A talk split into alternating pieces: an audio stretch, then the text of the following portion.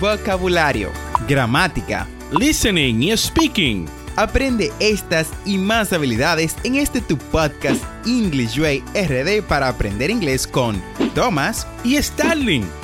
Vamos, ¿qué esperas? Exploremos el idioma a tu paso de forma divertida en este nuevo episodio.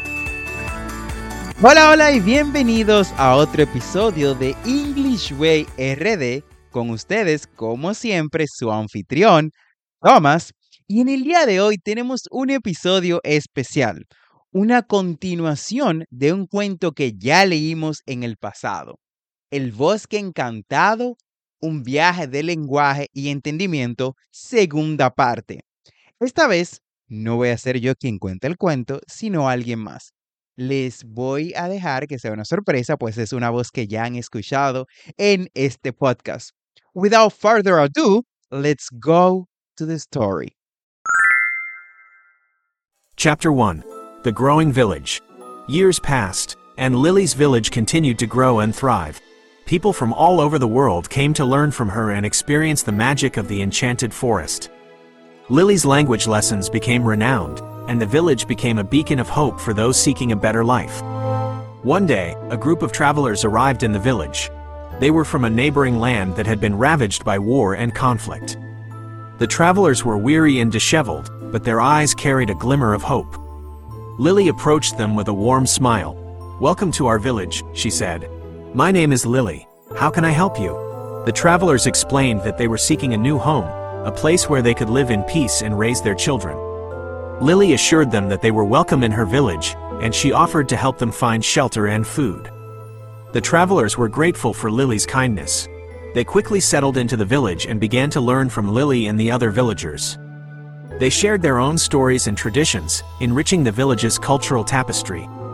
Chapter 2 The Journey to the Enchanted Forest. One day, Lily decided to take the travelers to the Enchanted Forest. She wanted them to experience the magic of the place that had changed her life forever.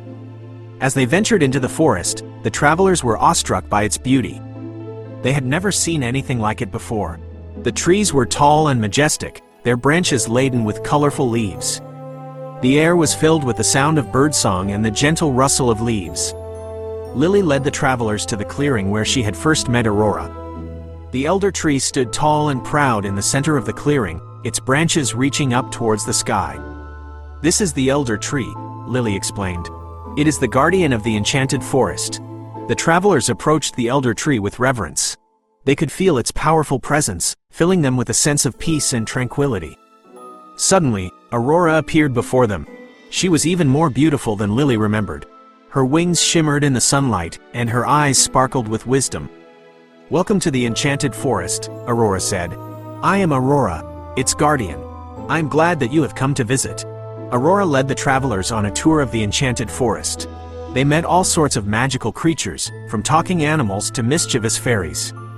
The travelers were enchanted by the beauty and wonder of the forest. Chapter 3 The Gift of Unity. As the travelers explored the enchanted forest, they began to realize that it was more than just a place of magic and wonder. It was also a place of unity and acceptance. Creatures from all backgrounds lived together in harmony, despite their differences.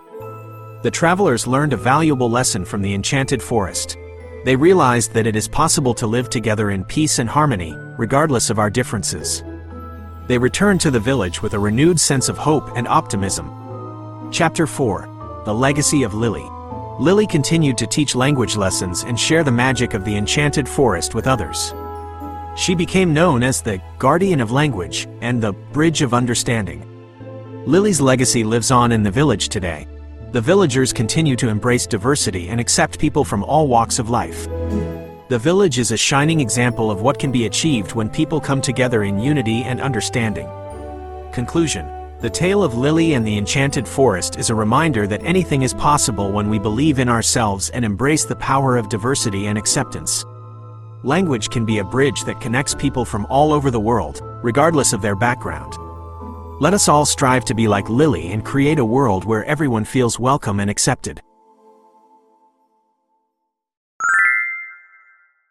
Gracias por unirte a nosotros en este episodio especial. No olvides suscribirte a este podcast para aprender inglés en tu reproductor de podcast favorito como Spotify, Apple Podcasts, Google Podcasts o cualquier otra aplicación de podcast y así vas a obtener actualizaciones semanales de nuestros nuevos episodios. Recuerda visitar las notas del episodio en englishwayrd.com. Ahí encontrarás las conversaciones que trabajamos en cada episodio, las transcripciones y recursos adicionales de nuestro podcast para aprender más inglés. Recuerda que tenemos dos episodios semanales, lunes y miércoles. And last but not least, never forget to practice. Practice is the key to success. La práctica es el maestro. Recuerda darnos 5 estrellas en Apple Podcasts, Spotify o cualquier otra aplicación en la que nos escuches y te permita un sistema de ratings. Nos escuchamos en el próximo episodio.